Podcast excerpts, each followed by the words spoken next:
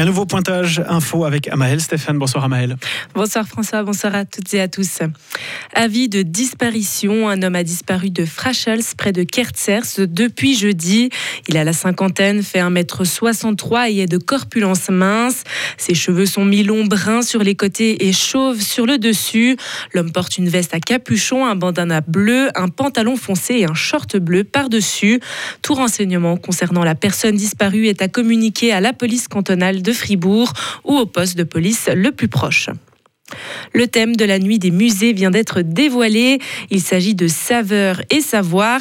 Pour cette 13e édition, le thème s'intègre parfaitement dans l'année du goût dont la ville de Fribourg est l'ambassadrice.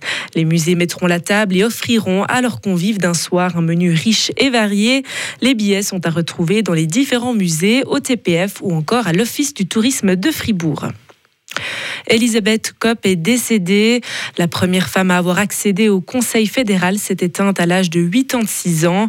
La Zurichoise avait été élue en octobre 1984 et avait passé un peu plus de 4 ans au Conseil fédéral avant de devoir donner sa démission suite à ce qui restera comme l'affaire Kopp, un scandale marqué par un coup de fil. La ministre avait alors prévenu son mari des soupçons de blanchiment qui planaient sur sa société. Elle avait été accusée de violation de secret de fonction. Trois civils ont été tués aujourd'hui au Soudan. La rivalité entre militaires et paramilitaires aux commandes depuis le putsch de 2021 a dégénéré dans la capitale.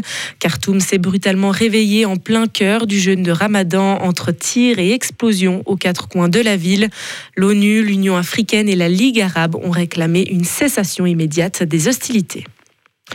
Une fois de plus, la Russie s'en prend à Alexei Navalny. Hier, le Conseil de l'Europe s'est dit profondément inquiet de l'état de santé de l'opposant russe qui se détériore rapidement. Incarcéré en Russie depuis plus de deux ans maintenant, après une tentative d'empoisonnement, l'homme est victime de mauvais traitements et de conditions de détention cruelles.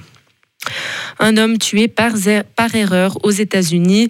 Des policiers appelés pour des violences conjugales se sont présentés en pleine nuit à une mauvaise porte.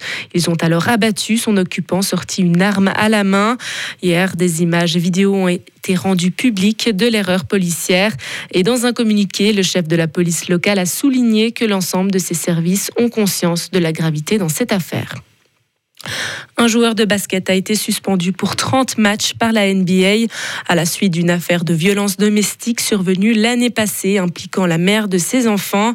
Miles Bridge a plaidé non coupable en novembre dernier, mais la NBA a prononcé sa suspension hier après avoir mené sa propre enquête où la Ligue s'est entretenue avec de nombreux témoins. Et enfin, on termine avec du volleyball. L'équipe féminine de Gain a perdu hier soir 3-7 à 1 face à Neuchâtel. Le score final 33-31, 25-21, 21-25 et 25-20. Gain est donc mené 2 à 0 par Neuchâtel dans une série au meilleur des 5 matchs. Les deux équipes se retrouveront mercredi à la salle de Riveraine et en cas de défaite, les Saint-Ginoises seront en vacances. Retrouvez toute l'info sur frappe et frappe.ch.